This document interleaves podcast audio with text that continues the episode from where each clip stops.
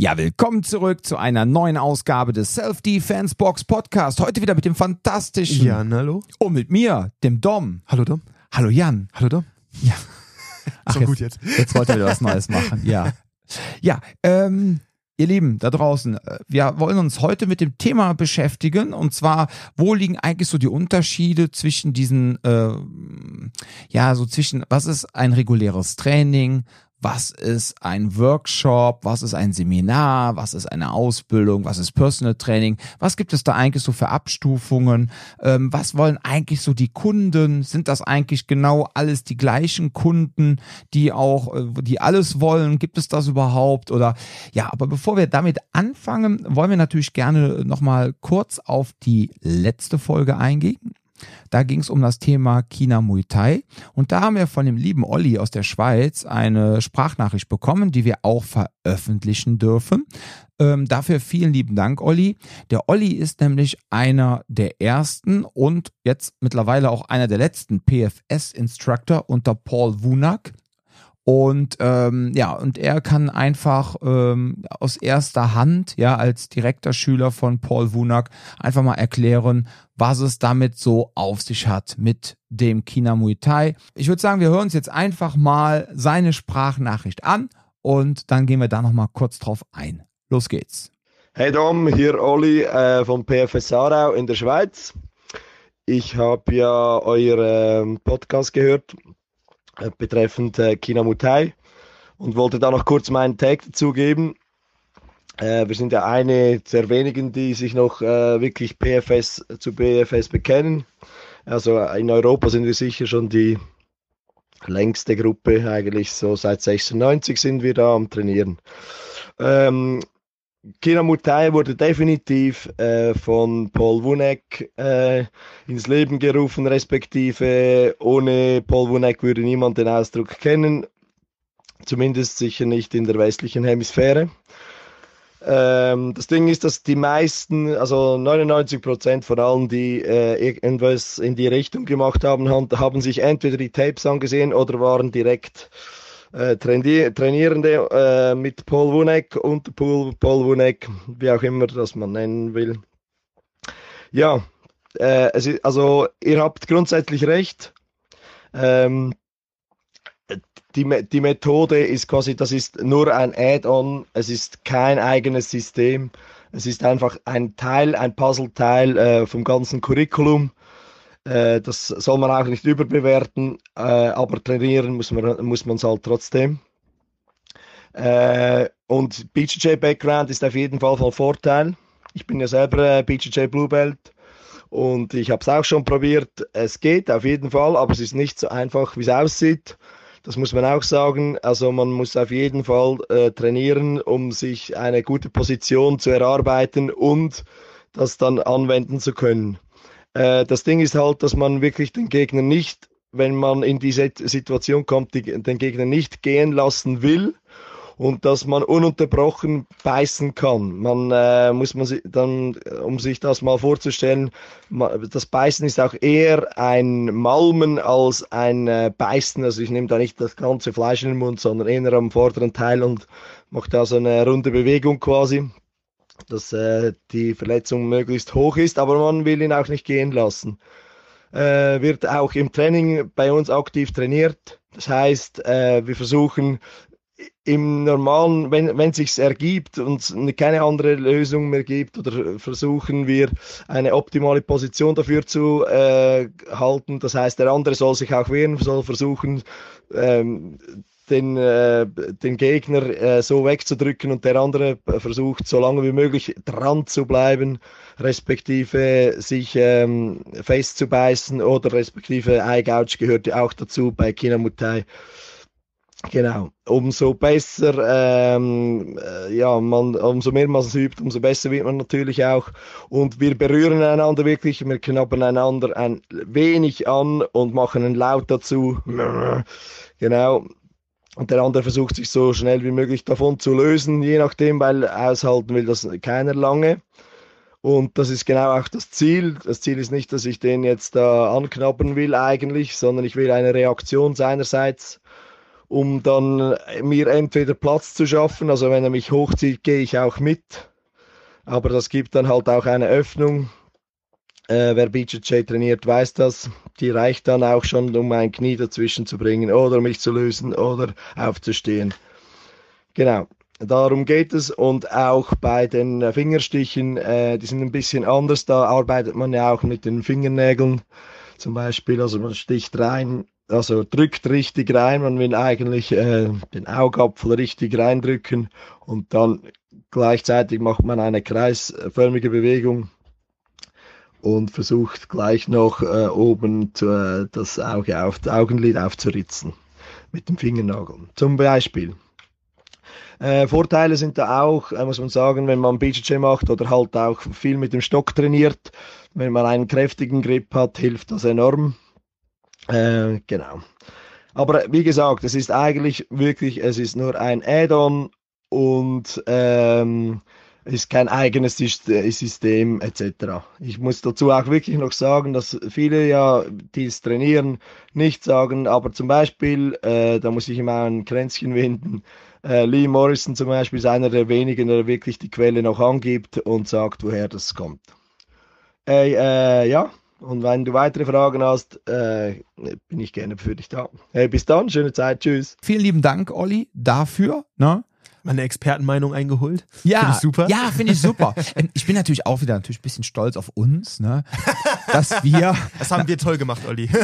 Nein, Olli, das haben wir toll gemacht, das königliche Wir. Ähm, nein, aber wir, also A, der Typ in der, im Reaction-Video, der hat das echt gut gemacht, dass der das eigentlich auch schon gut erkannt hat. Und B, auch, Ali hat das cool gemacht, dass er mir das rübergeschickt hat. Genau, also wir sind alle toll. Wir sind alle toll. Ali ist toll, der YouTuber ist toll, Jan ist toll und der liebe Olli ist toll, ne? Nein, aber jetzt im Ernst. Also wir, ich finde das eigentlich ganz gut. Wir haben das eigentlich schon richtig erkannt und auch wie der YouTuber das versucht hat zu erklären, der hat das gut rübergebracht. Und ähm, ja, der Mann, wie ich schon gesagt hatte, dieser YouTuber scheint auch echt Ahnung zu haben. Und ähm, ich finde es auch cool, dass äh, Olli uns einfach auch mal so in unseren Vermutungen und auch in den Vermutungen des YouTubers einfach bestätigt hat, ja, mhm. dass es halt jetzt nicht das Allheilmittel ist und jeder wird jetzt hier zum kleinen Piranha, ja, oder äh, was auch immer und beißt sich da jetzt ähm, und das Beißen ist alles, sondern man soll es wirklich als Add-on sehen, ja, um sich eine bessere Position zu erlangen. Aber wenn man gar keine Ahnung hat von Positionsarbeit auf dem Boden, mhm. dann wird es halt auch wieder schwer. Ja, deswegen, also super. Also Olli, ich bin dir echt mega dankbar. Ne? Ja, noch gerade diese ganze Rear Naked Defense Geschichte, das ist immer so ein Thema, wenn du, ähm, es gibt ja unterschiedliche Chokes für ähm, ich habe den Rücken einer Person und setze den Choke an. Da gibt's ja eine riesenlange Liste an Chokes, die ich von da aus ansetzen kann. Und gerade für das, was ich im, im Rahmen von Kina Muay Thai gesehen habe, für ein, zwei der Variationen, die im Grappling, im klassischen Grappling super schwer zu lösen sind, gibt's da sehr, sehr gescheite Ansätze. Und ähm, die sind auch deutlich weniger technisch, als es dann zum Beispiel jetzt eine Grappling-Antwort auf so ein Thema wäre. Das heißt, was ist auch, glaube ich, am Ende des Tages für unseren Endkunden auch einfach ein super geiles Tool, zu sagen, okay, ähm, ihr müsst euch jetzt nicht an irgendein BJJ-Regelwerk halten. Bitteschön funktioniert super. Die Leute waren auch echt zufrieden mit dem einen oder anderen äh, Aspekt davon. Also ist ein, ist ein, ist ein auf jeden Fall ein cooler Einsatz, der auf jeden Fall auch irgendwie seinen, seinen, seinen äh, Platz da verdient, finde ich. Ja, absolut. Und ähm, ich finde das ja cool. Ich habe mir auch das Buch jetzt mal bestellt von Paul Wunak, dieses äh, oh Gott, wie hieß es jetzt nochmal? Irgendwas mit Street Fighting. Achso, ich hätte jetzt gedacht, so Knabberkunst oder so. Nee, nee, von 98. Äh, ein uraltes Buch habe ich aus dem Antiquariat bestellt bei Hashtag unbezahlte Werbung äh, Medimobs. Ja habe ich das tatsächlich bestellt und äh, hat ein Zwanni gekostet. Ich bin mal gespannt, wann es jetzt die Tage endlich ankommt. Ich freue mich da echt drauf. Und, er wird äh, sich eingeschlossen und durchstudiert. Ja, ja, genau. Und dann knabbern wir gegenseitig aneinander rum. Ne? Ja. Er wird Nein. gekrümelt. Yeah. nee, ich bin da echt gespannt drauf und ähm, ja, dieser Paul Wunak hat halt schon auch einiges dazu beigetragen. Aber ich finde es auch schön, dass er erwähnt hat, dass ähm, natürlich dann äh, der ähm, Lee Morrison so einer der wenigen ist, der noch dann auch äh, Credit gibt ne, und einfach der sagt, noch Quellenangaben macht. Ja, der noch Quellenangaben macht. Der nicht ja. Gutenbergt. Naja. Ja, wobei man muss halt immer fragen. Du das wie mit der Gutenbergschen Tastatur? Nur Steuerung V und C. Ja, ja. ja, aber weißt du, das Problem ist ganz einfach, wo fängt man an, wo hört man auf, ja, ähm, mit diesem Quellen angeben. Ne? Ich meine, wenn man jetzt da auch, man sieht das ja auch immer so in unserer Kraftmager Deutschland Gruppe, dann werden irgendwelche Sachen diskutiert und wenn einem dann irgendwas gefällt aus diesen vielen Diskussionen, die man da hat, dass man da manchmal Meinungen, Ansichten und auch möglicherweise Wissen übernimmt, das ist halt manchmal einfach so, ja. Das ist Und ein nur- Resultat des Austausches. ja, eben, ja. Nur letztens war dann jemand, ähm, der ähm, hatte diese Begrifflichkeit zum Beispiel ähm, sozialer Raum genutzt. Ja, so ist ja ein cooler Begriff. Ne? Ich habe früher mal Lebenswirklichkeit gesagt oder Lebensräume, ja, oder was auch andere Realitäten. So und ähm, ja, dann hatte ich einen Post gemacht in der Gruppe und hatte ein Video gepostet mit, hey Leute, hier ähm, äh, ein schönes Video aus anderen sozialen Räumen. So und ja, und dann hat mir die Person dann direkt eine WhatsApp geschrieben und meint so, hey, warum nennst du mich denn nicht? Weil ich bin doch derjenige. Und das der- ist ja süß. Da Ja. versucht irgendein so äh, Mensch quasi die soziale Räume für sich zu beanspruchen. Ja, also das ist natürlich mein Kraft-Mager-Mensch, der hat mit Kraft-Mager nicht so viel zu tun, aber Das ist ein ähm, soziologischer Begriff. Ja, das, habe ich auch gesagt, weil ich habe dann direkt mal nachgeguckt, also dieser Begriff Warum kam. nennst du mich denn nicht? Ja, und, und dann habe ich gedacht, ja, aber guck mal, äh, dann, dann muss ich, warum soll ich den dich nennen? Wenn wir dann den Begriff nehmen, dann müssten wir den nehmen von 1982, irgendein französischer Philosoph oder Soziologe und oder Soziologe. Also Genau, Credit geht an Foucault genau, raus, so. äh, Pierre irgendwas, ja. So, von 1982 ist so, dann musst du den ja jetzt auch immer benennen. Also, wo hört man da auf? Und vor allem bei so Begrifflichkeiten, ja. Ich meine, wenn man jetzt wirklich, was weiß ich, vielleicht ein Modell entwickelt hat, wie diese ja, das ist was anderes. wie diese drei E's. Ja, Ja. so.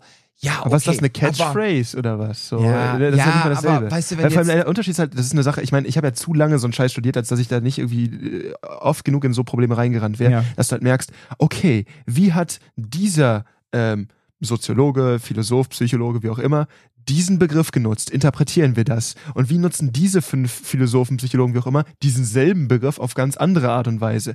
Da ist ja auch nochmal der Punkt, es kommt ja nochmal drauf an, ob du es überhaupt gemeint hast, wie die Person Ja. es gemeint hat. Weil, Eben. wenn ich jetzt was sage wie, weißt du, das beste Beispiel dafür war für mich immer Freud, ne? wenn du dann über so das psychosexuelle Modell sprichst, ist in meinen Augen eine sehr, sehr, sehr, sehr, sehr, sehr problematische Geschichte. Aber der Punkt ist trotzdem, wenn ich den Begriff nutze, dann steckt da ein Riesenapparat hinter. Und es geht am Ende des Tages nicht so richtig um Sex eigentlich. Hm. Ne, sondern, ne, und da merkst du halt so, okay, wenn ich diesen Begriff nutze, dann ist der ganz klar auch irgendwie an diese Idee da gekoppelt. Dann hängt das so super eng mit dem ganzen Konzept da zusammen. Da ist ein Modell hinter, auch wenn ich jetzt in dem Moment nur das, Be- den Begriff nutze. Wenn jetzt aber jemand diesen Begriff ganz anders nutzt, für was, für was, für, irgendwas, was einen ganz anderen Inhalt hat, dann kannst du nicht hingehen und sagen, so ist mein Begriff, das ergibt keinen Sinn. Das sind Wörter, die kannst du nicht trademarken. Ja. So, so funktioniert Ja, das nicht. ich- fand ich dann auch ein bisschen schwierig, ne? Wobei ich diese Person halt äh, wirklich, also von ihrem Fachwissen her, echt schätze, aber da habe ich echt gedacht, ah nee, naja, egal. Gut, kommen wir zum, also nochmals lieben Dank, Olli, ne? Und dann kommen wir jetzt mal schön zu unserem Thema äh, für, das ist jetzt dann heute eher so die Folge für Neukunden, die sich so die Frage stellen, ja, was ist denn jetzt reguläres Training? Man schreibt ja dann auch immer Kursplan, ne? Was ist ein Seminar, was ist ein Workshop, was ist Ausbildung, was ist Personal Training? Und da wollen wir uns mal so ein bisschen, ähm, ja, auslassen zu dem Thema. So, also vorweg muss ich ganz klar sagen, ich mache den ganzen Kram ja jetzt seit, boah, ich gehe jetzt ins zwölfte Jahr, genau, im März, 20. März, also noch 19 Tage, habe ich mein zwölfjähriges. Da habe ich damals Kraftmager Euskirchen und Kraftmager Köln aufgemacht. Und ja, ich habe dann erstmal ein reguläres Training angeboten und am Wochenende so Workshops. Und was ich so in den zwölf Jahren jetzt für mich bemerkt habe, ist folgendes. Und zwar, es gibt einmal, es gibt im Grunde drei verschiedene Typen von Kunden. Es gibt die Kunden, die gehen in das reguläre Training, was wir gleich definieren. Es gibt einmal die Kunden, die gehen so zu einem Eintages- oder Wochenend-Workshop, der in sich dann aber abgeschlossen ist. Und es gibt die Menschen, die gerne zu so acht bis zwölf Wochen Kursen gehen oder von mir aus auch 16, je nachdem, wie lange man das macht. Also man könnte Aber halt etwas, was ein, was ein begrenztes, Richtig, nicht also, Open End. Genau, also man könnte sagen, es gibt im Grunde zwei Sorten. Es gibt einmal die Leute, die so die Open-End-Geschichte bevorzugen. Es gibt einmal die Leute, die gerne geschlossene Bereiche haben. Und dann gibt es die Leute, die in diesem geschlossenen Bereich sagen, ich möchte einmal gerne nur Wochenenden machen, weil für acht Wochen habe ich auch keinen Bock. Und es gibt die Leute, die sagen, ich mache jetzt einen acht oder zwölf Wochen Kurs. Und interessanterweise, die Leute, die an einem Wochenendkurs teilnehmen, oftmals kommen die gar nicht ins reguläre Training, was wir gleich beschreiben werden. Und auch die acht Wochen Leute, sehr, sehr selten kommt da wirklich mal einer, dass er dann sagt, so jetzt komme ich ins reguläre Training. Während wir Aber immer wieder Kunden haben aus regulären. Training, die immer wieder in die acht Wochen, also in die, in die, in die, in die Kurse kommen. Das habe ich auch Ja. schon bemerkt, dass da, also gerade zum Beispiel einer der Kurse, die gerade laufen bei mir, da ist so, dass ich sage, ein Großteil der Leute kommen auch aus dem Regeltraining, habe ich bemerkt Mhm. bei uns. Also zumindest in dem Kurs. Das finde ich auch ganz cool. Ja, was die ganz schön finden, ist dann, dass das natürlich dann auch äh, mal so eine ja, so eine eins zu eins aufeinander aufbauende Sache ist. Ja, Mhm. so haben wir ja quasi immer so unseren, unsere Themenwoche, nicht unsere Themenwochen, sondern unsere Thementage. Und wir haben Themenwoche. quasi, wir haben diese fünf Themen. Diese Thema Woche Nummer ist. Malle-Verteidigung. Genau. Thema, Wie also- baller ich mich am Ballermann? ja, hatten, früher hatten wir ja wirklich Themenwochen, dann hatten wir dann diese Thementage auf eine ganze Woche aufgeteilt. Das heißt, wir haben eine Woche lang nur Boden gemacht. So, und dann äh, waren aber viele Ah. Leute, ja, aber da war spätestens ab Dienstag oder Mittwoch äh, waren gefühlt nur noch ein Viertel von den Leuten, die normalerweise da sind, da. Ja. Weil die gesagt haben, ach so, ist wieder Bodenwoche, gehen wir nicht hin. Haben wir keinen Bock drauf. Das finde ich so witzig, dass Boden irgendwie. Ja, also, weil, weil ich ich nehme es ich nehm's bei mir gar nicht so wahr. Bei mir hatte ich sogar so ein, zwei Mal den, den Moment, dass bei mir aktiv nach Boden gefragt wurde. Ähm, aber ich habe das auch gehört, dass Boden bei gewissen Leuten irgendwie einfach unbeliebt ist als Thema. Ja. Also irgendwie scheint das, es kommt wahrscheinlich ein bisschen auch drauf an, wer ist gerade da und wie auch immer, aber ja. So, und deswegen haben wir dann irgendwann gesagt, pass auf, Thema Nummer eins ist ja so. Kommunikationstheoretische Grundlagen vor allem. Wie schütze ich mich gegen Schlagen, Treten? Wie schütze ich meinen Kopf? Wie kann ich selber effektiv schlagen und, treten? genau. Genau. Thema Nummer zwei ist ähm, dann der Bereich ähm, Clinchen im Stand, ja, also so Körperumklammerung, Würgen etc. Kuscheln ohne zu liegen. Genau. Dann Thema Nummer drei ist halt der Boden. Thema Nummer vier haben wir äh, für gewöhnlich äh, die Verteidigung gegen Waffen, ja. Und Thema Nummer fünf ist Streetboxing, aber wir haben jetzt, weil wir ja in der Woche ähm, siebenmal die Woche Fitnessboxen anbieten, haben wir das Streetboxing ähm, bei Thema Nummer fünf, falls dann so ein Wochen, ne, äh, haben wir es oftmals dann wieder so ein bisschen verschoben, weil die Erwachsenen ja eh schon bis zu, ich glaube, sechs oder sieben Mal die Woche Boxen im Fitnessboxen trainieren können. Und deswegen haben wir dann diese Streetboxing Basics so ein bisschen manchmal ausgelagert. Also da, ich sag dann oftmals zu meinen Erwachsenen, je nachdem wer da ist, ist so, was wollt ihr machen? Und wenn dann die Personen, die da stehen, sagen, yeah, lass uns bei Thema Nummer 5 jetzt Streetboxen machen, machen wir Streetboxen. Aber wenn die jetzt sagen, oh, ich würde noch mal gerne, was weiß ich, äh, Mount-Befreiung machen und die anderen finden das auch alle toll, ja, dann mache ich das auch mit denen. So. Bei den Jugendlichen hingegen ist es dann wirklich so, bei denen ist dann strikt, weil die ja auch nicht am Fitnessboxen teilnehmen, ist Thema Nummer 5 in den regulären Kursen immer strikt Streetboxing. Ja. Ich habe angewöhnt mir, äh, weil ich das ein- eine Sache finde, die ich wichtig finde, weil ich selber es erst sehr spät gelernt und verstanden habe, ist, dass ich mit den Leuten dann teilweise bei Thema 5 oder auch bei Thema 1, ne, wenn es gerade um Schlagen geht, äh, auch gerne so Bärnackel-Geschichten mache. Ne? Dass ich ihnen einmal erkläre, wie kompliziert es überhaupt ist, mit einer Faust zuzulangen, wenn du keine Handschuhe und Raps anhast. Weil da fehlt manchen Menschen auch so ein bisschen das Bewusstsein für. Und dann zumindest mal den Leuten erklärt, wie es richtig funktionierte, falls sie dann zu diesem Mittel greifen wollten, aber noch Alternativen zu bieten. Weil gerade Bärnackel, das ist immer so Sache, die Leute selbst die Boxen vernachlässigen. Ähm, da haben wir auch gerade jemanden, der ähm, jetzt auch vom äh, vom Erwachsenentraining halt auch irgendwie ähm, unabhängig davon äh, relativ gut ähm, äh, also ins Boxen gegangen ist und auch relativ äh, erfolgreich unterwegs ist. Und äh, sie hatte auch irgendwie das Thema, man merkt immer, wie sie schlägt, ergibt mit Handschuhen total viel Sinn. Wenn du es ohne Handschuhe machst, brichst du dir alles weg. Ne? Oder du machst dir die Kapsel in der Hand kaputt und wie auch immer. Das ist halt so ein ähm, Risiko, das kann man eingehen, aber muss man halt nicht unnötig. Und dann ist halt wichtig, dass man den Leuten da so ein bisschen Optionen auch für gibt und äh, die Leute auch so ein bisschen daran führt, nur dass ihr versteht, was, was gibt es da eigentlich, wie funktioniert das. Aber jetzt gerade so im Unterschied, äh, weil da sind wir jetzt ja quasi schon so ein bisschen drauf eingegangen, äh, wenn wir uns jetzt einen, ein Regeltraining anschauen und ein äh, und einen Kurs. Das sind so Sachen, die sehen an der Oberfläche erstmal vielleicht ähnlich aus. Ähm, ich würde sagen, so ein Regeltraining ist so ein bisschen wie, ähm, wenn ihr euch quasi irgendwie in der Spinning-Class oder in der Zumba-Klasse oder wie auch immer im Fitnessstudio angemeldet habt. Das ist ein Ding, da geht ihr hin, damit ihr Progress macht. Das heißt, das ist ein Ding, da geht ihr hin, damit ihr auch ab und zu wieder dieselben Sachen macht, ab und zu andere Sachen, wie auch immer. Aber die Stetigkeit macht das Ganze irgendwie effektiv. Das ist so, wie wenn ihr die ganze Zeit regelmäßig bei in eurem Fitnessstudio auftaucht und pumpen geht. Irgendwann trägt das Ganze halt einfach Früchte, dadurch, dass ihr es genug gemacht habt. Und je besser ihr es macht, desto besser ist es natürlich. Ne? Das kommt auch ein bisschen darauf an, wie ihr trainiert. Aber die, die, der Bulk, die Menge macht den Unterschied dabei bei der ganzen Geschichte. Das heißt, es geht darum, dass ihr im Training drin bleibt. Wenn ihr sagt, hey, ich gehe einmal ein Wochenende pumpen und das reicht jetzt fürs nächste Jahr, dann seht ihr natürlich auch keinen Effekt. Also die Stetigkeit ist dabei in meinen Augen das, was Früchte trägt. Würdest du das so Ja. Würdest du unterstützen?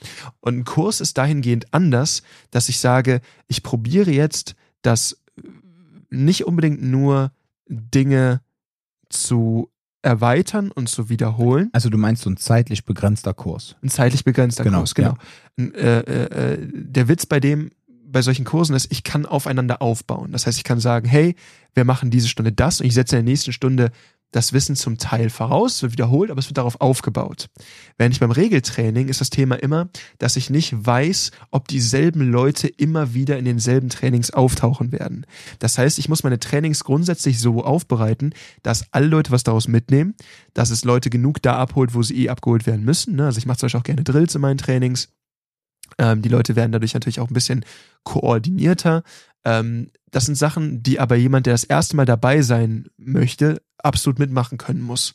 Das heißt, bei einem Training, was ich jetzt gerade im Basic-Bereich äh, äh, gebe, bei den Fortgeschrittenen ist das anders. Aber im Basic-Bereich muss ich halt gucken, dass jemand, der das erste Mal dabei ist, mitkommt und die Leute, die dann aber schon länger dabei sind, auch irgendwie einmal was Neues bekommen, aber zum anderen auch da abgeholt werden, wo sie abgeholt werden müssen. Das ist eine Sache, ähm, man sieht da teilweise, man, man kann den Fortschritt in so einem Training für die Gruppe nicht so leicht mappen wie in einem begrenzten Kurs. Das heißt, da gibt's Individuen, die kommen da schneller mit, Leute, die nicht so. Kommt doch darauf an, wie häufig kommen die. Aber das ist halt einfach ein Angebot, was immer da ist und Leute können kommen und sich das holen, aber nicht jeder tut es zu gleichen Maßen. Während der Witz bei einem Kurs ist, wenn man den beispielsweise einmal die Woche gibt, ich setze dabei voraus, dass das letzte Woche gesehen wurde. Wenn jemand natürlich fragt, sag mal, ich war nicht da, ne, da ist jetzt gerade irgendwie, mir fehlt da jetzt gerade was, natürlich gehe ich da mit den Leuten darauf ein. Ne? Ich lasse ja nicht da sitzen und sag so, haha, du warst letzte Woche nicht da, ja, dann ist das dein Problem. Aber ne, man, man setzt halt natürlich so ein bisschen voraus, dass die Leute das schon mal irgendwie gesehen haben, weil wir das schon gemacht haben und dann wird es vertieft. Das heißt, dabei kann ich ein Gesamtkurs-Mapping voraussagen. Ich kann sehen, wenn ich das sauber aufbaue als Trainer, wo habe ich angefangen, und ich gehe vielleicht davon aus, dass niemand irgendwas kann oder vielleicht Leute nur so ein bisschen was können, je nachdem, in welchem Level ich diesen Kurs anbiete. Und dann sage ich, ich möchte über die Spanne dieses Kurses vielleicht an den Punkt hinkommen. Ob ich das schaffe, ist immer noch ein anderes Thema, aber ich pro probiere mein Bestes daran zu geben. Kommt darauf an, wie Leute, wie die Leute das aufnehmen und so weiter und so fort. Aber der gesamte Kurs bewegt sich in diese Richtung. Und es gibt nicht dieses Problem von, ich muss ein Angebot geben, wo jeder irgendwas mit anfangen kann, sondern ich kann sagen, ich möchte mich auf dieses Ziel hinbewegen. Ich gebe jetzt etwas, was mich auf dieses Ziel hinbewegt und die Leute können mitgehen. Und das heißt, der Lerneffekt geballt ist, glaube ich, in einem Kurs höher, weil ich sagen würde, dass da Leute ein Gesamtkonstrukt bekommen. Du meinst im regulären Training. Nee, ich würde sagen, im, in einem Kurs. Also in diesem abgeschlossenen Kurs, Das- in den genau, zeitlich begrenzten das, Kurs, ja. das Verständnis ist, glaube ich, in einem Kurs schneller da, weil wir konzentriert an Dingen arbeiten können, daran aufbauen. Wenn ich an einem Kurs, das ist ja gerade auch beim Grappling immer so ein Thema, weißt du, du kommst erstmal in einen Grappling-Kurs rein, also jetzt nicht hier, aber so, wenn man in so einen MMA-Schuppen geht oder so, man kommt erstmal in einen Grappling-Kurs rein, die machen Sachen, die irgendwelche Blaugurte machen. Und dann ist man so, äh, ja, aber ähm, warum verteidige ich gegen diesen Würger? Ich habe den Würger noch nie gesehen. Irgendwie, hm. Und dann musst du halt super lange so hin und her, bis du das alles zusammengeklaubt hast. Wenn jemand aber sagt, okay, wir machen jetzt A, B, C, D und du kommst von A nach D, relativ einfach strukturiert, dann lernst du einfach in viel weniger Zeit dasselbe. Ja. Und das ist der Unterschied zu einem Regeltraining, wo du halt sagst, hey, die Konsistenz ist da, die Leute sind die ganze Zeit drin und deswegen sind sie fitter in dem, was sie machen. Die haben das häufiger gemacht, die haben mehr Routine, die sind mehr im Training drin, aber es dauert länger, sie dahin zu bekommen, wenn du einfach von außen reinkommst. Das wäre so meine Theorie. Ja, wobei ich muss dazu sagen, dass mit dem BJJ und mit dem Blaugurt war natürlich jetzt ein sehr schönes Beispiel, wo ich da natürlich direkt drauf ansprenge. Ha. Ähm, ja, es ist natürlich wirklich, also ganz ehrlich, das ist natürlich äh, kompletter Hirngulasch. Ne? Also du fühlst dich nachher so, als wärst du komplett überfahren worden, wenn du dann als Weißgurt Ja. das erste Mal da drin bist und denkst einfach so, was soll das? Und Es ist geil, wenn man Und- einmal drin ist, aber davor ist es wirklich. Nichts gegen die BJJ-Schulen. Natürlich sind die meisten Trainer dann auch bemüht, einen irgendwie da reinzubringen, aber eigentlich bei BJJ musst du einfach, äh, eigentlich wenn du anfängst, sagen, gut, die ersten sechs Monate fühle ich mich jetzt scheiße und hab das weiß, dass ich nichts weiß, ja. So, und äh, dann muss ich da das ist, durchkämpfen. das so. ist eine Ego-Probe. Ja, du ja, musst ja, halt das ist so eine ablegen persönliche Ich habe keine genau. Ahnung, was ich tue. So, das ist natürlich bei uns in den regulären Trainingseinheiten nicht der Fall. Bei uns ist du kannst dir das dann ungefähr so vorstellen, dass wenn du jetzt, äh, wenn wir einen Thementag haben und wir besprechen jetzt A, also genau, warum ist das eigentlich so? Weil unser System viel, viel minimalistischer ist als BJJ. Weil wir uns ja gerade im. Kraftmager Basic Bereich ja mehr um das wirklich, um das Basic, die absolute Essenz kümmern.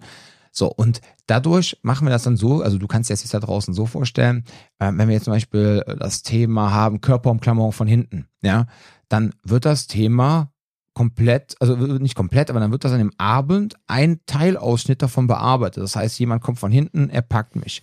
Was macht er jetzt? Hält er mich fest, weil mich von vorne einer vermoppen möchte oder will die Person mich zu Boden bringen? So, und dann wird dann erstmal gezeigt, wie ich es schaffe, dass ich gar nicht umklammert werde. Dann wird gezeigt, was passiert, wenn die Person mich umklammert hat. Und dann wird noch gezeigt, falls die Leute dazu Bock haben und auch so im Flow sind, was passiert, wenn er mich jetzt oder sie auf den Boden bringt mit einem Takedown. So, dann ist das aber in sich so ein bisschen abgeschlossen und wenn du jetzt komplett neu bist, macht das für dich absolut Sinn Ja. und dann hast du wirklich einen Hafen, wo du ankommen kannst. So und das Schöne ist halt, wir haben ja dann unsere fortgeschrittenen Kurse. Das heißt, wenn einem, wenn dann jener, jemand sagt, ey, pass mal auf, Dom, ich ähm, habe jetzt die, was weiß ich, diese Sachen jetzt so oft trainiert und ähm, ich habe jetzt auch gemerkt, wenn ich jetzt diese Themen, dass die miteinander trotzdem auch ineinander greifen, weil das ganze Schlagen und Treten, die Körpermechanik da gelehrt wird, die setze ich ja dann auch wieder ein, wenn ich mich dann aus der Körperumklammerung befreit habe. Und somit schließt sich der Kreis. Und diese ganzen Prinzipienvermittlungen habe ich jetzt alles verstanden. Ja, dann haben wir den großen Vorteil, dann können wir halt sagen, so pass auf, jetzt gehst du zu den Fortgeschrittenen, ja, und jetzt darfst du halt, was weiß ich, zu den Blau- und lila Gürteln, wir haben natürlich keine Gürtel bei uns, aber jetzt kannst du natürlich zu denen.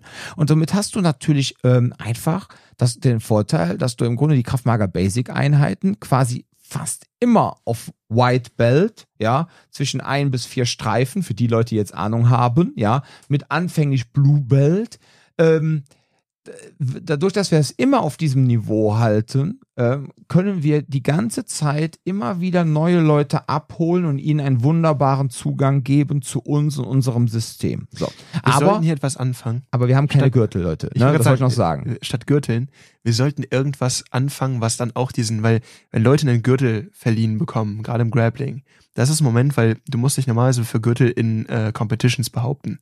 Das heißt, äh, dein, dein Trainer schaut dir bei äh, Competitions zu und sagt dann irgendwann, weißt du was, der hat sich jetzt als würdig erwiesen, der hat die Wettkampfvorbereitung gemacht, der hat sehr gut sich in diesen zwei, drei Wettkämpfen behauptet, hier hast du einen Gürtel. Ich fänd's witzig, wenn man anfangen würde, irgendwie so ein Äquivalent zu einem Gürtel einzuführen, aber es ist sowas richtig, sowas richtig Unschickes, irgendwas vielleicht ein bisschen peinliches, aber in den richtigen Farben, so dass du irgendwie stolz bist, aber willst es nicht richtig anziehen. Kennst du diese Borat-Anzüge? Ja, ja, ja. ja. So ein Ding, aber in unterschiedlichen Farben. Und dann hast du halt so, oh, er ist lila Borat. Also äh, die Sache ist die, ich bin gerade dabei, tatsächlich ein Curriculum zu machen für die Teens, ne? Und wir werden dann mit den Teens wirklich anfangen, irgendwie so fünf Graduierungen und äh, mit Wristbands, weil das finden die auch noch geil, ja. So, ähm, ob wir das für die Erwachsenen machen, ja, also auf der einen Seite wäre es auch sinnvoll, auf der anderen Seite auch nicht, ne? Also ist so eine Sache, aber gut, da können wir mal ein anderes Mal drauf eingehen. So, lange Rede, kurzer Sinn, das heißt, bei uns in den Kraftmager Basic Kursen wird halt jeder da abgeholt, wo er ist und ähm, das Schöne ist dann, wie ich eben schon gesagt habe, ja, jetzt hatte ich einen Kurs, Gestern habe ich das Thema so gehandhabt, da waren dann auch komplett neue Personen drin. Ja, die hatten dann so, da, so viel damit zu tun, das Verhindern zu trainieren und wenn die Umklammerung im, Stadt, im Stand stattfindet und es ist noch nicht hart geschlossen, was sie dagegen machen. Und dann habe ich gesagt, Leute, wenn ihr jetzt genug habt, macht ihr weiter da. Und alle anderen können jetzt auch das Thema Takedown machen und die Verteidigung, wie kann ich mich jetzt gegen den Takedown verteidigen, beziehungsweise was mache ich, wenn ich auf den Boden gefallen bin und mich umdrehen, etc. So, und so hast du quasi jeden abgeholt. Ne? Ich mache es im Fitnessboxen ja genauso. Ne? Für die, die es nicht wissen, also unser Fitnessboxen ist nicht so ein Jane Fonda Gedächt äh, Gedächtnis, äh, nicht Gedächtnis, sondern doch, ist ein Gedächtnis, ein Andenken. Was willst du denn? Gedenk, nicht äh, Gedächtnis, ein Jane Fonda Gedenk äh, äh, Aerobic Ah, Training, nicht Gedächtnis. Ich wusste absolut nicht, Ja, was du ich auch zu sagen, nicht. deswegen. Genau. du hast selber vergessen, was du sagen Ja, auf jeden Fall. So, sondern es ist nicht so ein Gedenk äh, Aerobic Training. Wir hüpfen die ganze Zeit rum wie beim Tabo oder hier beim Body Combat, ja, beim Les Mills da, Ja. wo, wo dann die Leute immer denken, sie würden Kampfsport machen. Nein, wir nennen es Fitnessboxen, damit auch unsere anfangenden Personen einen Zugang dazu finden, aber es ist eigentlich ein reguläres Boxtraining, nur ohne Sparring. Punkt. So, und da ist es halt auch so. Dann machst du mit denen irgendwelche Schlagkombinationen und wenn du dann anfangende Personen hast, ja, dann machst du mit dem locker flockig die einfachen Dinge. Die anderen machen die auch und wenn du merkst, okay, die Anfänger haben jetzt genug damit, äh, dann trainieren die weiter diesen und dann zeigst du halt äh, den Fortgeschrittenen auf dieser Technik aufbauend noch ein, zwei Kombinationen mehr und dann sind alle abgeholt und alle sind abge äh, sind glücklich, ne? So und das ist halt wichtig so und ja, was du eben schön so meintest mit dem, wenn du natürlich ein zeitlich begrenztes Ding hast, ja, dann hast du natürlich eine schöne geschlossene Gruppe, ja, und dann hast du halt ähm, du hast halt ähm, dann wirklich, dass du auch eine gewisse Progression innerhalb von kurzer Zeit feststellst. Aber die, so unsere heutige Lebenswirklichkeit, wo, so wie unsere ganzen Kunden auch arbeiten, wo die gar nicht wissen, wann sie dann die im Durchschnitt zweimal diese Woche kommen, wann sie die denn dann kommen, würden sie das eh nicht hinbekommen. Für mich ist das echt so ein Ding, das ist was so für Leute wie Kampfsportler, die einfach sagen, so, pass auf, ich muss das lernen und ich stelle auch mein Leben für den Kampfsport so ein bisschen um. Ähnlich wie es auch bei dir ist. Wo du Absolut. Festen Training, ja, so, weißt du, was ich meine? Aber das ist ja nicht unsere reguläre Kundschaft, die sagt, ich lege jetzt mein ganzes Leben richtig jetzt auf meinen Sport aus. So. Ja. Das ist genauso, wenn ich jetzt zum BJJ gehe. Ja, die Jungs sind super, aber als ich da halt angefangen ein Kult, habe, ne? Ja, das ist, ja, was heißt ein Kult, aber Schon. es ist halt technisch krass. Ja, Ja, aber es ist noch, die leben ja auch dafür. ja, so die Jungs, die leben da und die Mädels, die leben dafür so. Und dann Das kommst du eine da Religion, hin. was sie ja machen. Und ich hatte damals angefangen und dann hatten sie, was war das? die Clap, Clap Mount, die Muschel von Ach so, der Seite. Clamp Mount, ja, Clamp, ja. ach nicht Clap, Clamp, genau, die hier die Muschel äh, Mount, so. Ja, und dann äh, habe ich die erste Woche hatte ich verpasst, weil ich hatte in der zweiten Woche angefasst und dann bin ich quasi dann direkt ins kalte Wasser geworfen worden. Haha. So, zu den Muscheln, ne? Ja. So. Ja, und dann stehst du da und denkst dir so, ah, und daraus kann man jetzt Oma Plata machen aus dieser Clamp Mount. Und dann musst du auch mal, und dann musst du erst mal verstehen, was Oma Plata eigentlich ist. Und dann denkst du so, aber ich habe einen ganz hellen Gürtel an, was ist denn jetzt ein Oma Plata, ja? Gut. Geiles Werkzeug, Leute. Ja, super, geil. Ich zieh So, das so aber, gerne. So, aber ganz ehrlich, die Leute, die da hinkommen, dieser harte Kern, ja, auch so die alten Herren, die dann teilweise da hinkommen, die alle so in meinem Alter sind, ja, die gucken aber auch wirklich, dass sie zwei, dreimal die Woche da hinkommen, damit sie auch so einmal im Monat in irgendeiner Competition teilweise teilnehmen können. Das heißt, sie brauchen das so. Und dann ist das aber eine ganz, ganz, ganz andere Baustelle und für mich dann auch Zielgruppe als die Menschen, auch ihren die Körper darauf aus. Das ja. ist ein Mörderpunkt. Wenn ich halt merke, alleine, also bei mir ist es immer noch so ein Thema, weil einfach mein, äh, weil ich so groß bin, aber gerade so Aufwärmtraining, Grappling, ne, dann fangen die da an irgendwie im Kopf auf den Boden und dann springen die über oder so Geschichten. Ne? Du merkst so, oh, ähm, das mache ich mal nicht, weil sonst breche ich mir meinen Nacken, ne?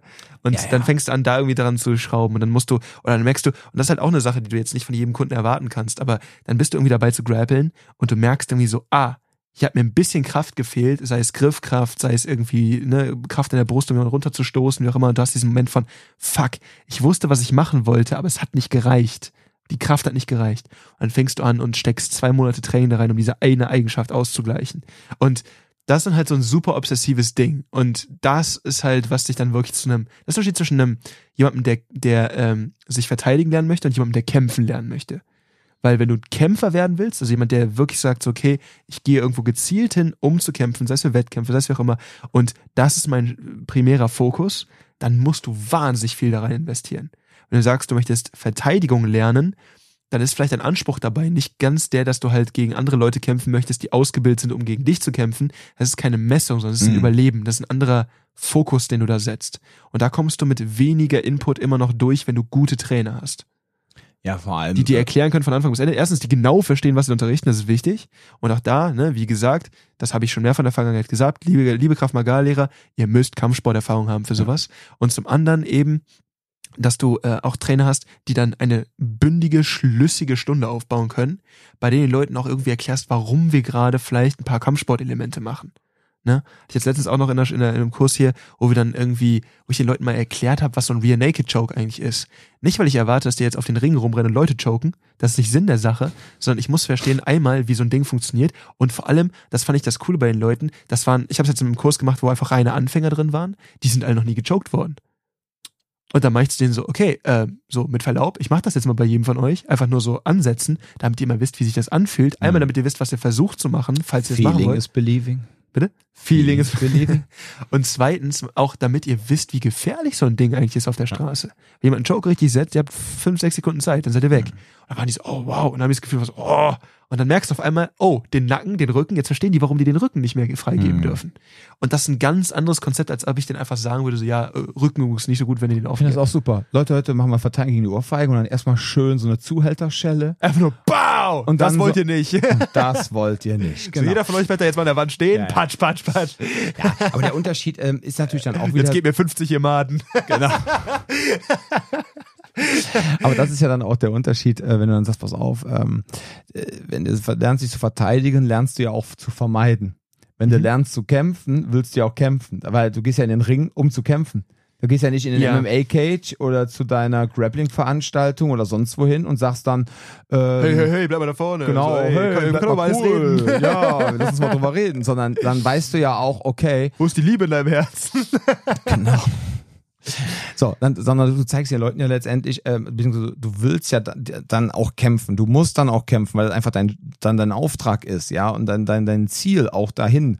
So, Mhm. und äh, bei der Selbstverteidigung sollte ja nie das Ziel sein, äh, kämpfen zu lernen. Ja, also, so nee, nee, das andersrum, kämpfen, nicht kämpfen zu lernen, das sollte schon das Ziel sein, aber nicht kämpfen zu wollen, wenn man es nicht kämpfen muss. zu müssen. Genau, Genau, genau, ja. richtig, ja, ja. So, und das macht natürlich dann den kleinen, aber feinen Unterschied aus. Ne? Aber wie gesagt, ich finde das auch sehr schön. Ich habe das auch, ähm, ich habe ja eine Zeit lang habe ich dieses Kraftmager Weapons angeboten. Jetzt, wo es wieder heller draußen wird, werde ich es wahrscheinlich auch wieder anbieten. Aber ja, wenn es draußen dunkel ist, kann ich einfach nicht arbeiten. Das tut mir leid. Und ähm, das Ding ist so, meine Winterdepression, ich schaffe das nicht. Und ähm, der Punkt ist einfach der, ähm, dann habe ich ja auch mal gesagt, komm, jetzt machen wir einen 12-Wochen-Kurs oder einen 16-Wochen-Kurs. Weil vorher bei dem Kraftmager Weapons, was ja dann auch ähm, in erster Linie letztendlich auf Libre basiert, ähm, was ich aber auch in den Kursen immer zu Protokoll gebe, ihr Lieben, ne? muss ich ganz klar sagen. Ähm, nur Da werden auch Quellenangaben gegeben. Absolut, da mache ich auch mal Quellenangabe. Genau, das ist ein Messer.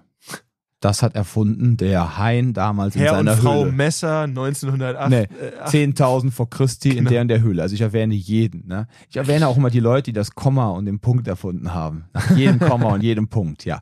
So, nein, aber der Punkt ist echt der, äh, jetzt muss ich den Namen wieder nennen von Frau Punkt, ne? ja. Ja, Ach, Wer war das denn? Frau Punkt, ja, Herr und ah, Frau Punkt? Ja, oh Gott, Ja. das habe ich schon wieder vergessen. Entschuldigung, Frau Punkt.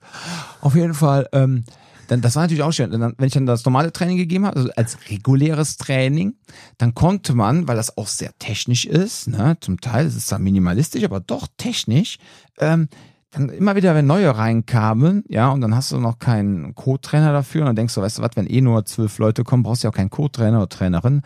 Ja, dann stehst du da, machst da Zeug, so, und dann kommen wieder neue. Und dann verstehen die das nicht. Dafür brauchst du den Co-Trainer. Und dann brauchst du den Co-Trainer, wo du sagen kannst, weißt du was, jetzt habe ich da fünf neue, da kann sich der Co-Trainer drum kümmern und ich kann mich weiter um die zwölf anderen kümmern. So. Und dann habe ich gedacht, weißt du was, jetzt machst du einfach mal so einen zwölf oder 16 Wochen Kurs. Super. Das war natürlich schön. Dann konntest du dann mit den Leuten arbeiten. Es sind auch in der Zeit sind auch keine neuen mit reingekommen, ja.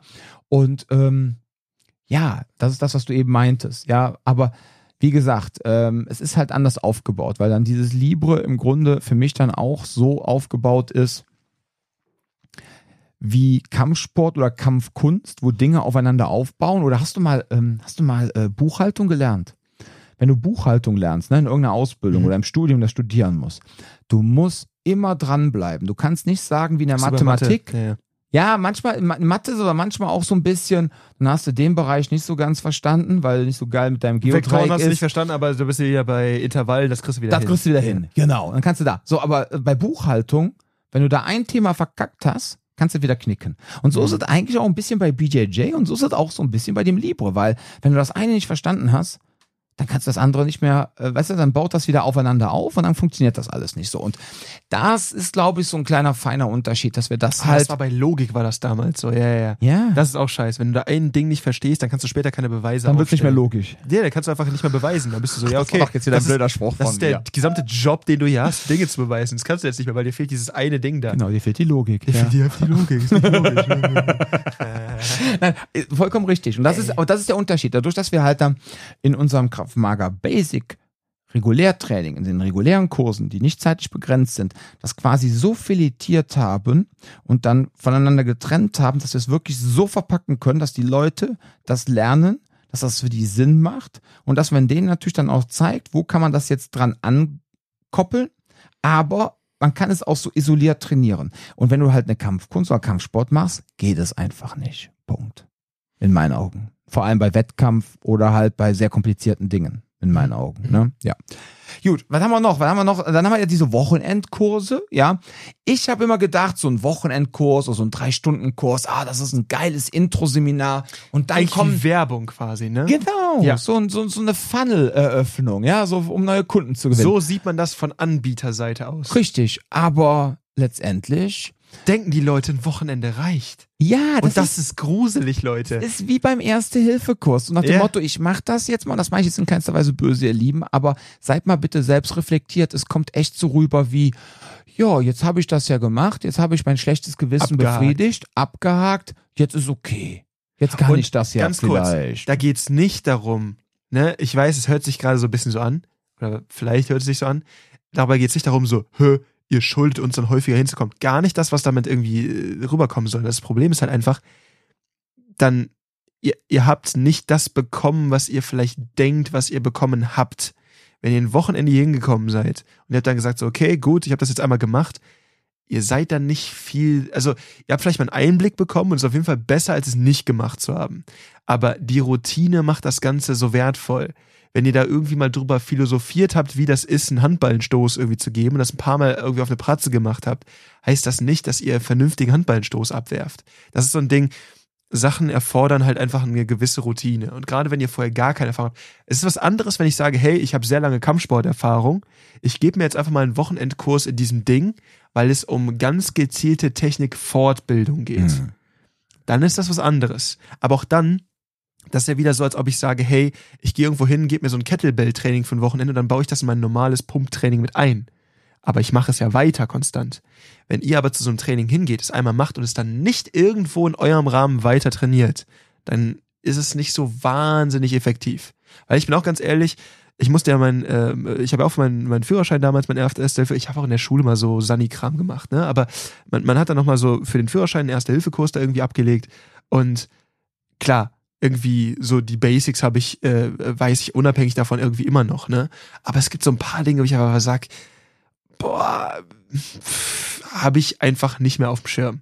Hm. Weil du machst es halt nicht jeden Tag.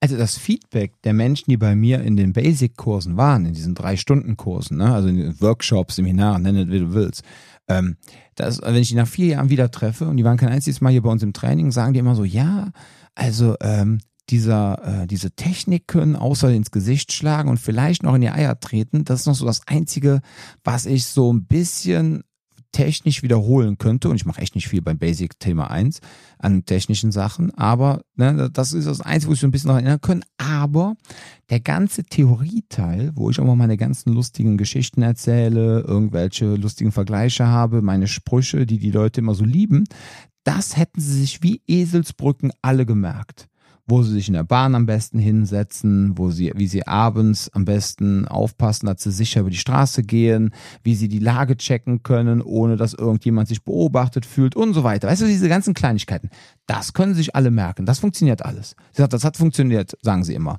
Aber ich kann mich jetzt nicht mehr daran erinnern, was ich gegen Würgen von vorne mache oder was auch immer. Ne? So. Wobei ich Würgen von vorne, glaube ich, bei Thema Nummer eins gar nicht mache. Das ist ja Thema Nummer zwei. Aber egal. So, und das ist halt das, was du gerade meintest. Ne? Man, wenn man das dann nicht regelmäßig macht, ja, wow. So, und wenn man dann auch noch, äh, keine Ahnung, den Kurs mal bei irgendeiner Schlaftablette gemacht hat, ich rede jetzt nicht von uns, ja. Ja, ich, ich sehe jetzt immer beim, beim Erste-Hilfe-Kurs, ne? Ähm, ja, stabile Seitenlage. So, und jetzt war ich letztens, war ich auf einem Erste-Hilfe-Kurs, da war ein Ausbilder, der auch eine SEK-Einheit in Deutschland ausbildet als äh, Mediziner.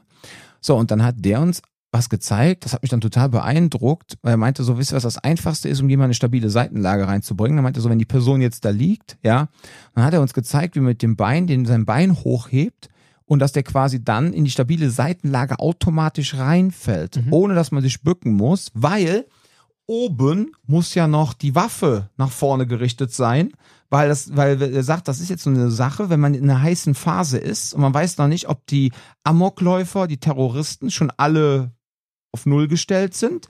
Und du kannst jetzt nicht die Waffe runternehmen, um dich die Person auf dem Boden zu kümmern. Also gehst du an der vorbei und dann gibt's da so einen Trick mit dem Bein, das Bein von dem so anzuheben, dass er quasi in die stabile Seitenlage reinfällt, während du oben weiter sicherst und weiter gehst. So, und dann dachte ich so, ach so, und das war für mich dann so eine beeindruckende Eselsbrücke, auch wenn es total Pillepalle ist, ja, im Und Grunde. für deinen Alltag wahrscheinlich gar nicht relevant, aber es ist Und, trotzdem und, überhaupt wichtig. Nicht, und auch überhaupt nicht relevant, aber dadurch, dass ich mir das jetzt gemerkt habe, oben mit der Waffe, wa- warum der Sinn ist, kann ich jetzt ohne Probleme, ich glaube, ich werde bis an mein Lebensende wissen, wie ich eine Person, ohne großartig nachzudenken, in diese scheiß stabile Seitenlage reinbringe, ja, dass er sich dann beim Kotzen nicht an seiner eigenen Kotze erstickt. So. Und das, ja, und das sind so die Kleinigkeiten. Und so versuche ich das dann auch immer in meinen Seminaren, aber auch normalerweise im normalen Training immer so rüberzubringen, dass die Leute so ein Anekdötchen haben, eine Eselsbrücke oder einen lockerflockigen Spruch, ja, dass die wirklich, dass das direkt in ihr Spaßzentrum reingeht, ja, der Hippocampus wird positiv stimuliert und dann wird gelernt. So. Aber Techniken ist halt immer wieder schwierig, ne? Also bis auf Handballenstoß und er tritt zwischen die Beine und dann vergessen sie auch noch einen Schritt rauszugehen, dann fällt die Person wieder auf sie drauf. Ne? Und dann denkst du so, ja, okay, aber das muss man einfach regelmäßig üben. Ja, Heute, zum Beispiel, heute bin ich gebucht, auch ähm, in einer Arztpraxis geht es um das Thema Einsatz von ähm, Pfeffergel. Ja, ne? Also in geschlossenen Räumen kannst du ja kein Spray nehmen. Ne? Alle, die ein Badezimmer haben, sich morgens mit Deo einsprühen, wissen ja, was passiert. Mhm. Alle, die danach ins Badezimmer müssen, freuen sich, dass sie dann nach Hashtag unbezahlte Werbung äh, Tabak, Nivea oder sonst was riechen, ja, oder Balinea. So, und ähm, wenn das dann natürlich dann CS-Gas in geschlossenen Räumen ist, ist es halt nicht so von Vorteil, dann wirklich mit CS-Gas rumzusprühen. Also nimmt man eigentlich besser Pfeffergel, also diese, ne, dann kommt das so aus einem Strahl raus. Für die, die nicht wissen, wovon ich rede. Schön den so, Mittelstrahl an. Ja, ja, so ein schöner Mittelstrahl ist quasi genauso wie in den 90ern diese Partydosen, wo diese, äh, diese Schlangen, diese komischen Schlangen da rauskommen. Diese, diese, diese, ah, diese dieser Schaum da quasi. Dieser Schaum, ne? genau, aber dann ist das ein bisschen krasser so. Ja, und, ja gut, äh, die wollten jetzt unbedingt, wollten die ein ähm, Seminar haben und ähm, ja, ich werde den jetzt natürlich nachher ähm, werde ich denen nachher ähm, ein, äh, ein schönes Seminar machen. Ich werde dir natürlich erstmal dann auch nochmal kurz die äh, Tabelle zeigen, die Pyramide ne, von Wiseman und werde denen sagen, hier oben das Thema Kit ist eigentlich so das letzte fangen wir erst, eigentlich sollte man erstmal anfangen, ne? Machst mit denen erstmal Warrior Development Drills. Ja, ja, genau. Das war einfach also mit dem Thema Mindset, mit dem Thema äh, Taktiken, mit dem Thema Skills und dass man dann anfängt, mit den Waffen zu arbeiten. Nichtsdestotrotz, ich werde das denen natürlich jetzt äh, zeigen, ja, weil halt, das ist auch, finde ich, total nett von der Arztpraxis, die haben halt gesagt, ja, unsere Mitarbeiterinnen, die haben alle so ein Ding dabei und uns geht's eigentlich noch nicht mal mehr so um die Praxis selber, sondern dass die, nach wenn die nach Hause gehen und haben so ein Ding dabei, dass sie wissen, wie sie damit umgehen. Oh, das finde ich aber wirklich cool, dass die das machen. Ja, absolut. Das ich ist wirklich jetzt, cool. Ich habe jetzt wirklich 60 Kanister Übungsspray. Oder ne, 80. Und ähm, für die, die jetzt noch keine Schafen haben, habe ich auch ein paar Schafe dabei, ja. Aber, äh, und das finde ich total nett, ja. ist eine riesengroße Praxis, tolle Chefin, toller Chef und die kümmern sich da echt richtig krass um ihre mitarbeitenden Personen. So, und aber den werde ich natürlich auch klar machen. So, pass auf, Leute, wenn ihr das Zeug dabei habt, dann übt auch bitte. Und deswegen machen wir heute das Seminar, damit ihr einfach mal ja. das Gefühl habt, ja. Und wenn ihr übt, dann nutzt aber auch das gleiche Spray, mit dem ihr trainiert. Ich sag dir, da freuen die sich richtig drüber, weil dann ist es praktisch. Und dann ist so, oh, das ist dann immer aufregend. Ja, ja, aber das ist doch cool. Weil nur theoretisch ist halt auch einfach scheiße, bin ich ganz ehrlich. Ja. Nur theoretisch macht auch einfach keinen Bock, gerade wenn es um so was Praktisches geht. Ja. Aber das wird halt dann so, und dann wird das. Ne, also erklär mal jemandem, wie man schießen geht. Das ist so. Äh. Ja, ja, richtig. Und, so, und deshalb mit ich dem kann Spray. Erklären, wie man. Äh, das ist alles Quatsch. Und da freue ich mich echt drauf. Und aber das ist halt dieses Ding, ne? Wenn du dann diesen kleinen Teil diesen Mindset und diesen Taktik und diesen Theorieteil ist aber letztendlich trotzdem das, was man sich am meisten dann merkt. Mhm. Oftmals, ne? Aber nichtsdestotrotz, ich habe den, wie gesagt, auch genug Kanister geholt. Äh, wir werden dann heute, ich bin mal gespannt, wer dann die Person ist, aber äh, die die ganze Zeit das Zeug ins Gesicht bekommt, genau. Aber es ist Wasser. Ich habe es gestern schon ausprobiert. Also überhaupt nichts anderes drin? Nee, es ist, ähm, es ist also, es ist nicht Wasser. So ein bisschen gelartig. Ja, es ist gelartig. Also es ist quasi das gleiche Material, nur ohne Schaf. Ach so, kann ich mir so ein bisschen vorstellen, wie Gleitgel, so auf Wasserbasis, aber irgendwie ein bisschen. Genau, es ist quasi, ja, es ist im Grunde, es ist eigentlich das gleiche Material, aber es ist halt äh, das, also die die die, die äh, Skurril, also die Schärfe, der das. Das äh, Rezin ist da nicht. Genau, drin. das Rezin ist nicht da ja. drin. Ja, ja. Witzig, okay, ja. Ja, muss ich mal angucken, ne? Ja, ja. ja ist nichts Wildes, ne? Also ist im Grunde ja, nichts cool. Wildes. Nur mir ging es halt darum, und das war Witzige war halt, ich hatte das zuerst bei einer anderen Firma, wo ich eigentlich immer mein Zeug kaufe. Dann waren die aber es nicht lieferbar und dann hatten die mir irgendwie, äh, dann haben die mir gesagt, ja, wir haben ihnen jetzt ein Paket gepackt. Und dann wollten die mir, halte ich fest, ey, von vier verschiedenen Herstellern die Übungssprays schicken. Ähm, und die scharfen Sprays wären auch nochmal andere gewesen. Dann meinst du, ganz ehrlich, den Auftrag storniere ich jetzt, weil das macht jetzt keinen Sinn. Weil andere Sicherungen, andere ja. Griffe, ja, kämpfe mit der gleichen Waffe, mit der du auch trainierst. Ja. Sonst macht es keinen Sinn. Ne? Das ist das ist eine Sache, die die habe ich auch gehört. Die hat, hat auch Mike irgendwie gesagt, wo er meinte so, ey, ganz ehrlich, wenn du eine Einsatzwaffe hast, trainierst du an dieser Einsatzwaffe. ich weiß nicht mehr, ob Mike Oschere das erzählt hat, aber er meinte so, sobald du eine andere Waffe hast, ne, sei es auch einfach nur, du hast eine andere Pistole irgendwie dabei, du, du, du bist nicht mehr darin, dass du im Affekt die richtigen Bewegungsabläufe drin hast, Hm. weil es kann auch sein, dass die Sicherung einfach nur einen Zentimeter weiter hinten ist. Aber es reicht schon, du kriegst die nicht mehr direkt so. Hm. Und das ist direkt eine Sache, das kann eventuell über Leben und Tod entscheiden, wenn du eine, Ja. wenn du eine Knarre dabei hast. Und das ma- mag sich erstmal nach außen albern anhö- anhören, weil, ja, Wumme ist doch Wumme. Ja, ja, ja, nicht so ganz. Weil es sind so Kleinigkeiten. Aber das beste Beispiel dafür finde ich halt, äh, wenn du dir auch einfach anguckst, wie, wie Autos funktionieren. Ne? Also zum Beispiel, äh, das Auto meiner Schwester, die fährt so einen, so einen, so einen alten C-Corsa, ne? Hm. klassisch halt so ein schöner, alter, stabiler C-Corsa, ne? Mit dem Ding komme ich in jede Parklücke rein. Keine Parksensoren, kein gar nichts. Da habe ich letztens so ein Share Now Auto irgendwie gehabt, ne? So ein kleines Elektro Peugeot, irgend so ein, irgend so ein französisches Mhm. Ding, was dann irgendwie, aber Automatik, ne? Und ich finde das total komisch, eine Automatik äh, irgendwo einzuparken, weil ich nicht die, mit der Kupplung arbeiten kann. Und das kriegt man bestimmt hin, wenn man sehr viel Automatik fährt. Ich fahre nicht viel Automatik. Also ich fand das voll komisch und hatte die ganze Zeit Angst, irgendwas zu treffen und bin deswegen so mega Der übervorsichtig. Corsa hat eine Automatik? Nee, der Corsa nicht, aber dieser Peugeot, den ich Ach so. Entschuldigung, der Peugeot. Ja, Und deswegen habe ich mit dem Peugeot irgendwie eine Minute länger gebraucht, als ich mit dem Corsa gebraucht hätte, einfach nur um eine scheiß Parklücke reinzukommen. Also die Mhm. war auch echt klein, aber da war halt so der Punkt, wo ich mir dachte, hm. und auch, ich fahre ein Auto, ich fahre ein Auto, es ist halt nur ein bisschen anders. Und schon ist das gesamte Erlebnis irgendwie ein anderes. Und Mhm. das ist bei einer Waffe halt nochmal ein ganz anderes Thema, weil die Form ist anders und ich muss es auch unter Druck einsetzen, was ich beim Autofahren nicht ganz so stark normalerweise muss. Und guck dir allein da an, wie in dieser total insignifikanten Situation auf einmal der, Input viel höher geworden Mhm. ist. Also gerade so, du fährst sonst Automatik, fährst auf einmal äh, äh, via Kupplungsgetriebe, ist auch so ein Ding, wo Leute auf einmal wie die Karre absaufen. Hm. Oder du hast einfach ein Auto, wo der Schleifpunkt anders ist und auf einmal äh, säuft die Karre ab. Ne? Oder du fährst Diesel und auf einmal Benzin und auf einmal ist da auch Ja. irgendwie, das sind ja immer Unterschiede. Also, ne, und dann zu sagen, nee, bei einer Waffe, äh, Waffe ist Waffe. Ja, das, das sagen Leute, die noch nie eine Waffe in der Hand hatten. Ja, ja, absolut. Wobei ich muss ganz ehrlich sagen, ich möchte nie wieder ohne Automatik fahren. Ne? Also ich finde das so unfassbar angenehm, vor allem wenn du Ich verstehe es für in wenn der du, Stadt. Wenn du in der Stadt fährst, Oder Autobahn wenn du auf Stau, der ne? Autobahn im Stau, dieses ewige Stop and Go und dann dieses ewige Rumgeeiere zwischen dem ersten und zweiten Gang. Ey, ganz ehrlich, ich brauche das nicht mehr. Das und wenn Vorteil ich jetzt, halt einfach, ich fahre Motorrad, für mich gibt's keinen Stau.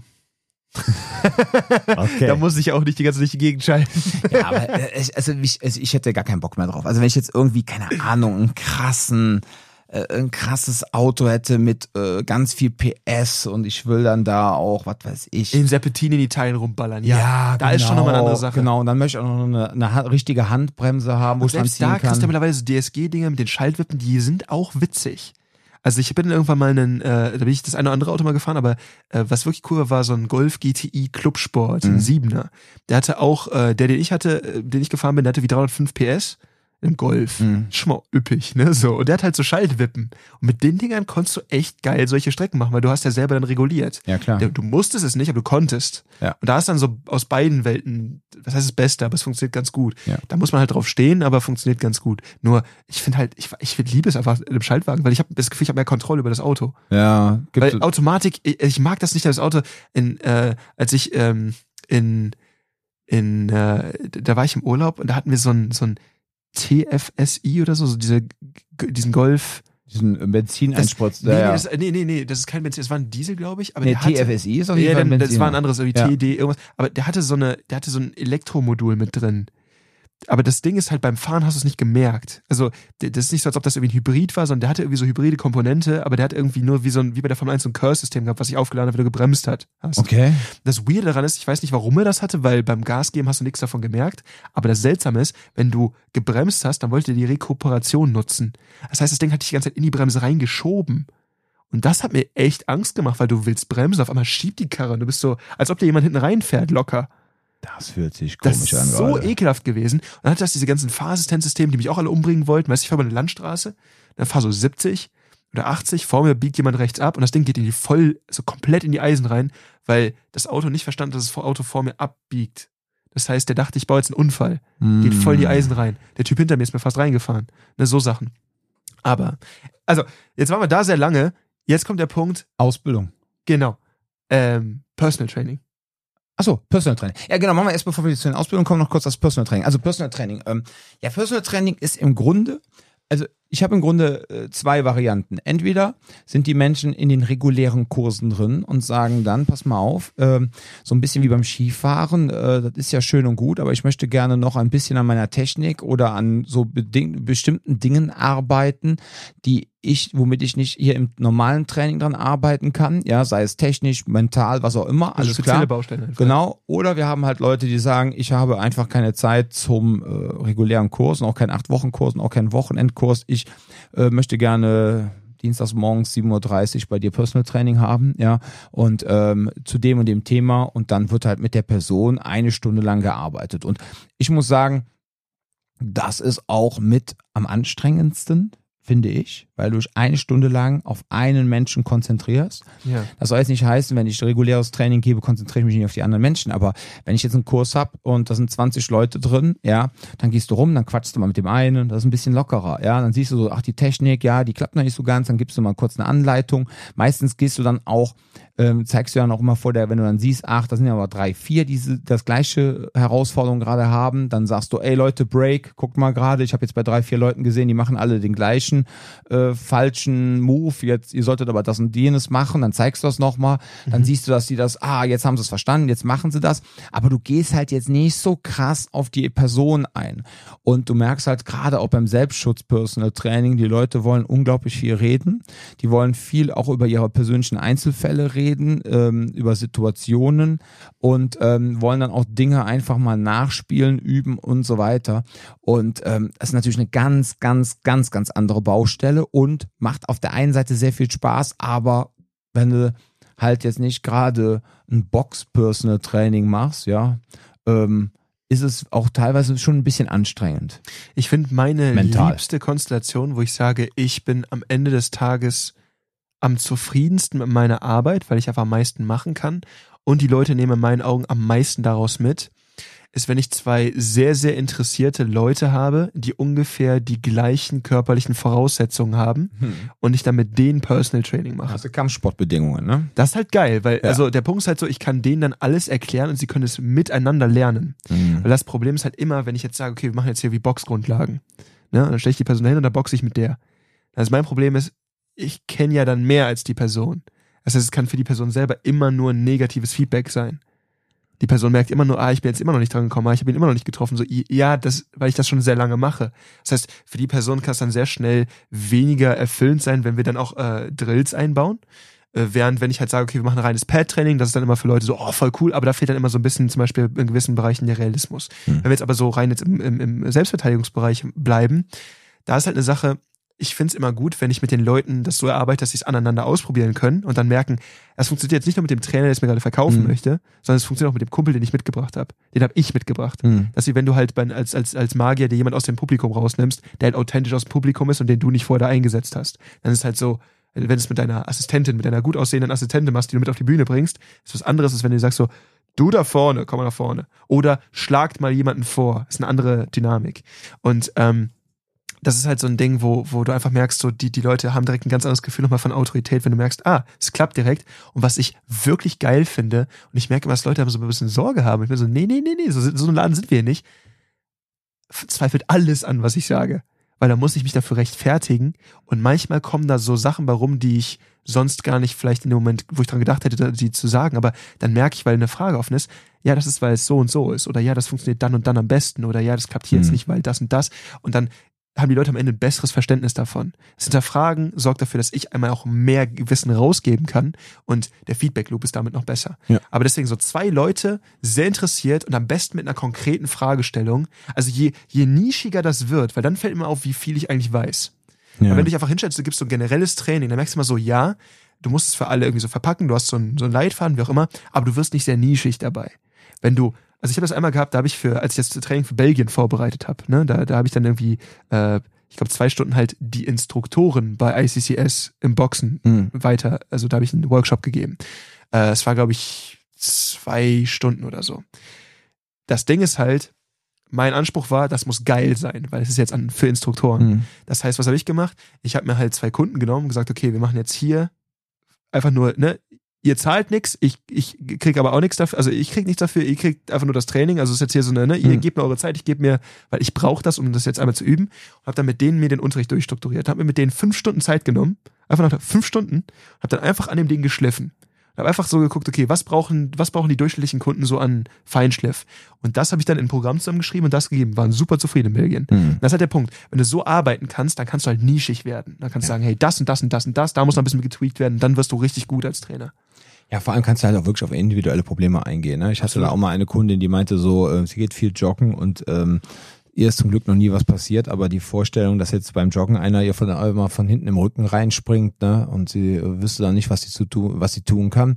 Ja, und dann haben wir da halt äh, dann achtmal drauf hingearbeitet, ne? Mhm. Also dann haben wir da wirklich hingearbeitet und äh, Desensibilisierung gemacht. Die braucht da keine Messerbedrohung. Genau, will nur nee, das machen. wir haben genau. das gemacht und wenn das letztendlich das ist, was sie dann sicher macht, ja, dass sie beim Joggen halt dann wirklich erhobenen Hauptes rumrennt und sagt, pass auf, vor meiner eigentlichen größten Angst oder Sorge äh, habe ich aber jetzt ein paar Tools in der Hand, ja, dann läuft die halt äh, joggend dann jetzt demnächst durch die Gegend wie Graf Rotz und alle denken so, boah, an die Alte brauchst nicht dran zu gehen, die ist voll krass, ja. So, einfach nur, weil die dann eine Selbstsicherheit ausdrückt, als wenn sie jetzt ängstlich durch den, durch den Wald joggt und sagt, oh, ich habe Angst, dass einer mir von hinten in den Rücken springt, so.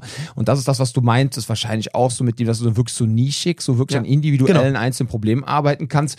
Und dann hat man natürlich auch das persönliche Belohnungssystem für, als Trainer, dass man sagt, hey, guck mal hier, Die macht Fortschritte. die macht Fortschritte, ich habe ihr jetzt was beigebracht. Ja, Ja. natürlich, Ja. klar. Und mit nischig meine ich auch, wenn du halt merkst, dass eine Person so an einer Stelle einfach technisch auch scheitert, wo du merkst so, hey, ähm, irgendwie so ein Klassiker wie, ähm, irgendwie die Person hat ein Problem, sich aus Würgegriffen zu befreien oder so aus, ne? So dann merkst du so, ah, irgendwie hängt die aber auch immer an derselben Stelle. Mhm. Oder man will mal mit der Person sowas machen wie Takedown-Defense. Die Person kriegt es nicht hin, oder aber auch beim generell, dann, dann, der, der normale Stand ist einfach nicht gut, oder die Fußarbeit ist nicht gut.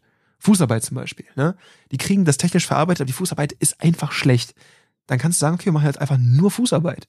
Und das mag dann erstmal nicht so befriedigend wirken, aber wenn die dann merken, du musst es dann halt so machen, dass die Leute merken, wie der Unterschied ist, Mhm. dann ist so, oh wow, wir haben was gelernt, coole Sache.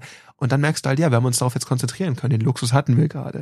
Und dann wird das richtig cool. Dann machst du nämlich auch, also entweder einfach thematisch sehr nischig oder eben, dass du sagst, hey, du hast dieses eine Problem und wir werden jetzt, jetzt einfach den ganzen Tag daran setzen, dieses Problem loszuwerden. Und dann ist gut.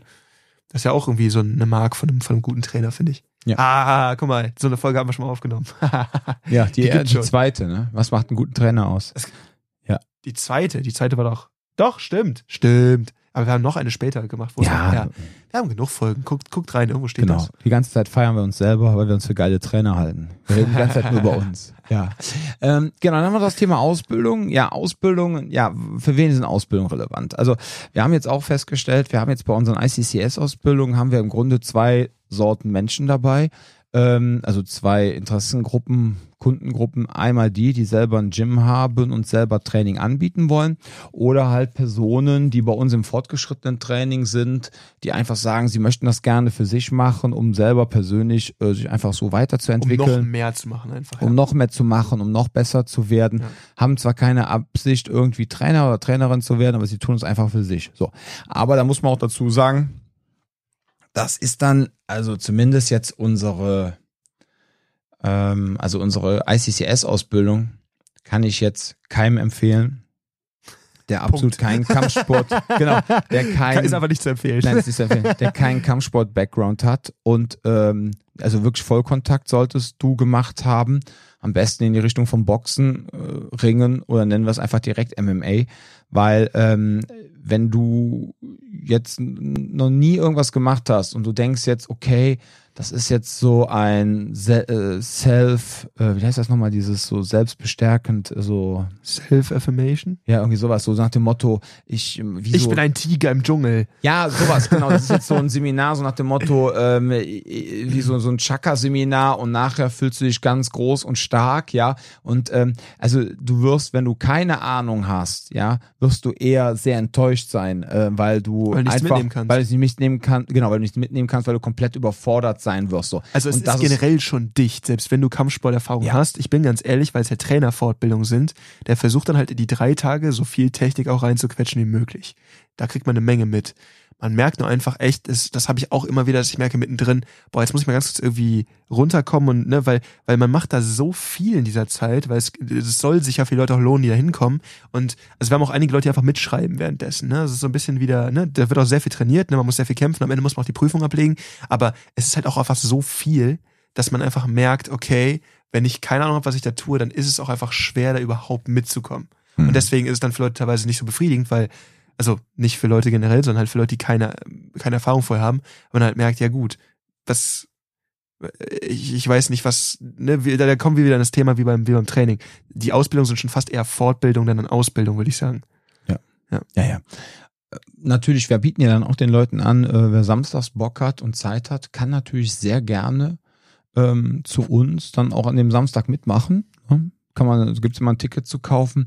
Aber auch da steht drin, Leute, ihr solltet Ahnung haben von Kampfsport, ihr solltet äh, etwas trainierter sein, ihr solltet einfach damit umgehen können, weil ansonsten habt ihr nämlich auch wieder ein ganz großes Problem. Da war letztens eine äh, total nette Person, die ich sehr mag, ja, und die meinte dann zu mir so, ähm, ja, ähm, ich habe, äh, ja, die, die, er hat seine Tochter hier angemeldet und er hat irgendwie vor vielen äh, Monaten mal irgendwas gemacht und äh, ist in letzter Zeit halt jetzt nicht mehr so, ich sag mal, fit. Und dann meinte er so, ey Dom, kann ich am Samstag kommen? Und dann meinte ich so, ey, pass mal auf, ähm, also ganz ehrlich, auch wenn es 79 Euro sind, die wir da verdienen können, aber das ist mir nicht wert, weil du wirst nachher total enttäuscht sein, ja. Und am Montag kannst du erstmal einen halben Tag beim Osteopathen liegen, um wieder klarzukommen, ja. Mhm. Deswegen tut dir bitte nicht an. Komm zu unseren Basic-Workshops und ähm, wenn du dann irgendwie mal vielleicht dich anmeldest und du machst dann wieder regelmäßig so Fitnessboxen mit, gehst dann mal zu den Fortgeschrittenen und so und du fühlst dich dann wirklich richtig wieder so ein bisschen im Saft, dass du dann sagst, okay, ja. Also jeder, der in einem Regeltraining MMA drin ist, kann ohne Probleme zu den, äh, zu den ja. ICS-Workshops kommen. Gar kein Thema. Jeder, aber, der im fortgeschrittenen Training bei uns ist und zum Streetboxing geht. Ja, aber ich, ich habe den Eindruck, dass viele Leute das Regel-MMA-Training etwas unterschätzen, wie anstrengend sowas ist. Ja, ja. Ja, absolut. Nee, das ist, äh, das, äh, ja. Ja, bei BJJ hat man das ja schon mal, ne? Da gibt's ja auch so, man kann ja BJJ auch sehr soft trainieren, man kann es auch sehr hart trainieren. Oder man kann es ne? trainieren, wie ich das mache, ja. Genau, oder man kann auch einfach da bei Neon Belly dann immer den, den Dickdarm mit dem Knie von außen massieren. So, und. Für ähm, fünf Minuten zum Aufwärmen, ja. ja Abhärtungstraining ja. und so. Oh. Das ist so, du kannst auch davor nicht essen, das ist wirklich ja, ein Thema. Wobei ich habe gestern Abend wieder beim Fitnessboxen haben wir 15 Minuten Bauch gemacht, ne?